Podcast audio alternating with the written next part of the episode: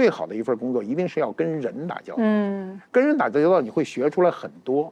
你比如说，就拉门儿是吧？宾馆拉门儿，我以为什么跟人打交道？哎，对你天天看这个眉眼高低，然后你很快就会分辨什么人是有修养的，什么人没修养，什么是有钱的，什么是没钱的，什么是真有钱，什么是假有钱的。然后你在眉眼高低中，你处理了各种事情，你拉一年门儿，我认为这个人跟社会的这个打交道的怪不能家里得那个不做保安家里做拉门儿，有 有人家里拉门儿在家里 家里去拉门去了，是吧？对对，不不，有有人拉门拉出名堂来吗？哎佳士得拍卖公司的那个拉门的，最后不成为副总裁退休吗？哎，是是是是是，我讲过这个故事，他就是从十几岁就去拉门，没什么呃没没有什么这个学历。拉门呢，就是最大的好处就是用心，用心就能记住，记住以后这个客人来了啊，这客人来了发了迹，这客人喜欢什么他都知道。然后隔几年没来，那就生意不好了。隔了几年又出现了，说您又回来了什么？他很会说话，拉了一辈子门，佳士得所有的客人他都认得。最后变成什么呢？佳士达佳士得最重要的拍卖夜场一定他出现，因为所有的人互相之间都不知道这人是干嘛的。大客户一来了，那很多人跟不上，他马上告诉你这人干嘛，这人历史是什么，怎么回事，弄得很清楚。所以最后要有心。最后点呢？关键是什么？人拉了一辈子门，拉到退休的时候，佳士得举行盛大的酒会，把各方人请来，当场宣布，我们这拉门的门童以佳士得副总裁的待遇退休。这一不，你你们你不做的副总裁也是这个吗？我突然想到，就是这上海滩这个沙，就是这个沙逊，就是那个和平饭店那一带，他最早做什么？就是叫什么保安加销售啊，他最早是在那儿所有历史上发大财的人一开始都是干这个的。你看杜月笙一开始干嘛的？削梨的。哎过，去什么叫削梨？现在都没这行业，就是走着走着累了吃一水果，人家拿着这梨歘歘歘歘歘一些。你这为什么削梨不能削苹果？我告诉你，梨水大。哦梨水大，削完了以后我都能给你削啊！我削了白削啊，削完了以后有一个刀，削完了以后这梨皮全在上面粘着，因为它有水，滴溜起来给你不脏手，啪一滴溜这梨完了你能吃。这一手绝活，人家最后做成老大，一定是从基础做起。谁上来让你做老大呀、真让你上来做老大，你控制不了局面，谁信你啊？出状元。沙逊那时候就是什么，犹太人刚刚到中国在做这个生意，然后呢，上海人那时候他排队到那门口去买嘛，老是一堆人拥在那里，就啊乱。他怎么给你们发号？发牌子，一号、二号、三号，你们排队买。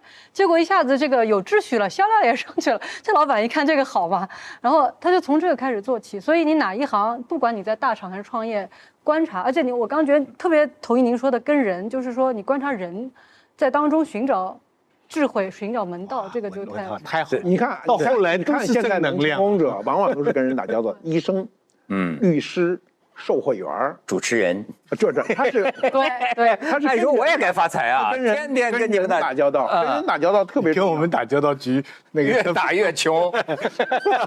对，特别让我可以挣钱，但是什么钱能挣，什么钱不能挣，主要是这个问题，对吧？哎？是那那你我觉得一个人挣钱的方式非常多，你比如说最简单的一个挣钱方式哈、叫乞讨，是不是？乞讨也可以挣钱老戏骨可以乞讨吗？啊。你你我不是老西的，我我你比如你说咱们做一测试，我我盘着一腿儿找一盆儿，我找街边上写，我说我过不下去了，谁给我？你肯定有人给你。那说哎，马爷你怎么在这？对，人说人人人家马上回头看有没有摄像机，是吧？但是这个我现在说，我们把我老说，你把一个事情推到极端，就比较容易看出它的利弊。如果我们说一个其他的挣钱方法，那说哎呀我没这本事，我没有这关系，那你就很难。但我推到极端啊，乞讨是挣钱的最没有办法的一个办法。但是你要知道，全世界靠乞讨为生的人是一个庞大的数量。对不对？全世界哪个的国家都有，世界上最富的国家都你都能看到乞讨。那么他为什么要乞讨？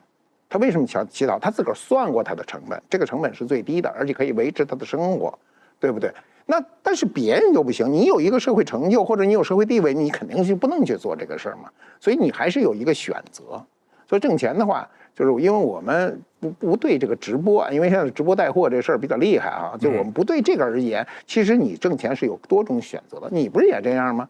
今天让你出场的事儿多了，你推的事儿多还是接的事儿多呀？呃，这个存是存在很多误解的。这你肯定 你肯定是推的多，对不对？很多事儿你不去，你为什么不去呢？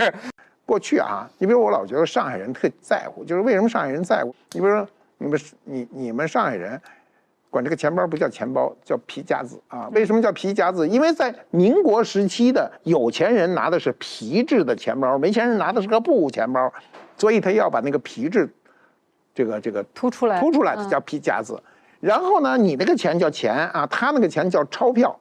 你们上海人还有铜店几个铜板儿，我钞票就你听着就高级嘛，它比钱就高级嘛。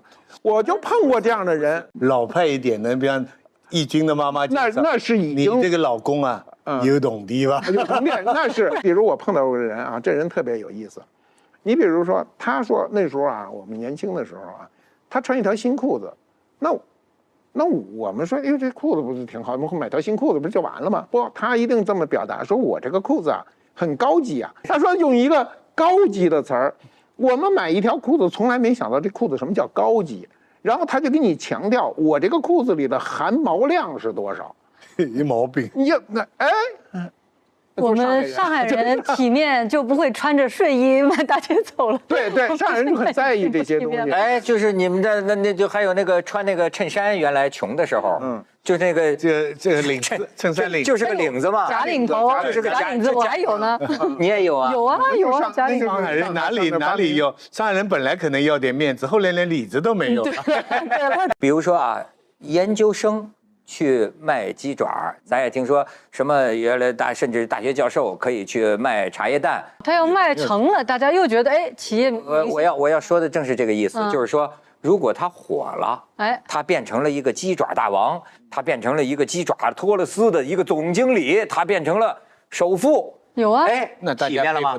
这个教授体面了吗？体面了，这个教授体面了吗转？型体面了。或者就是说获得了新的尊重。我们现在这个认为，只要你成功了，就所谓你有钱了，那就是体面了。你比如那北大的毕业生卖猪肉那个事儿，闹的就前些年闹的多多热闹。那那叫陆步轩吧，叫什么？我记得名字是吧？后来我看过他一段采访，就是有人说他赚了多少个亿，他说他就说猪肉有那么暴利吗？猪肉没那么暴利啊，猪肉是一个大家都看得见的，利润是很低的。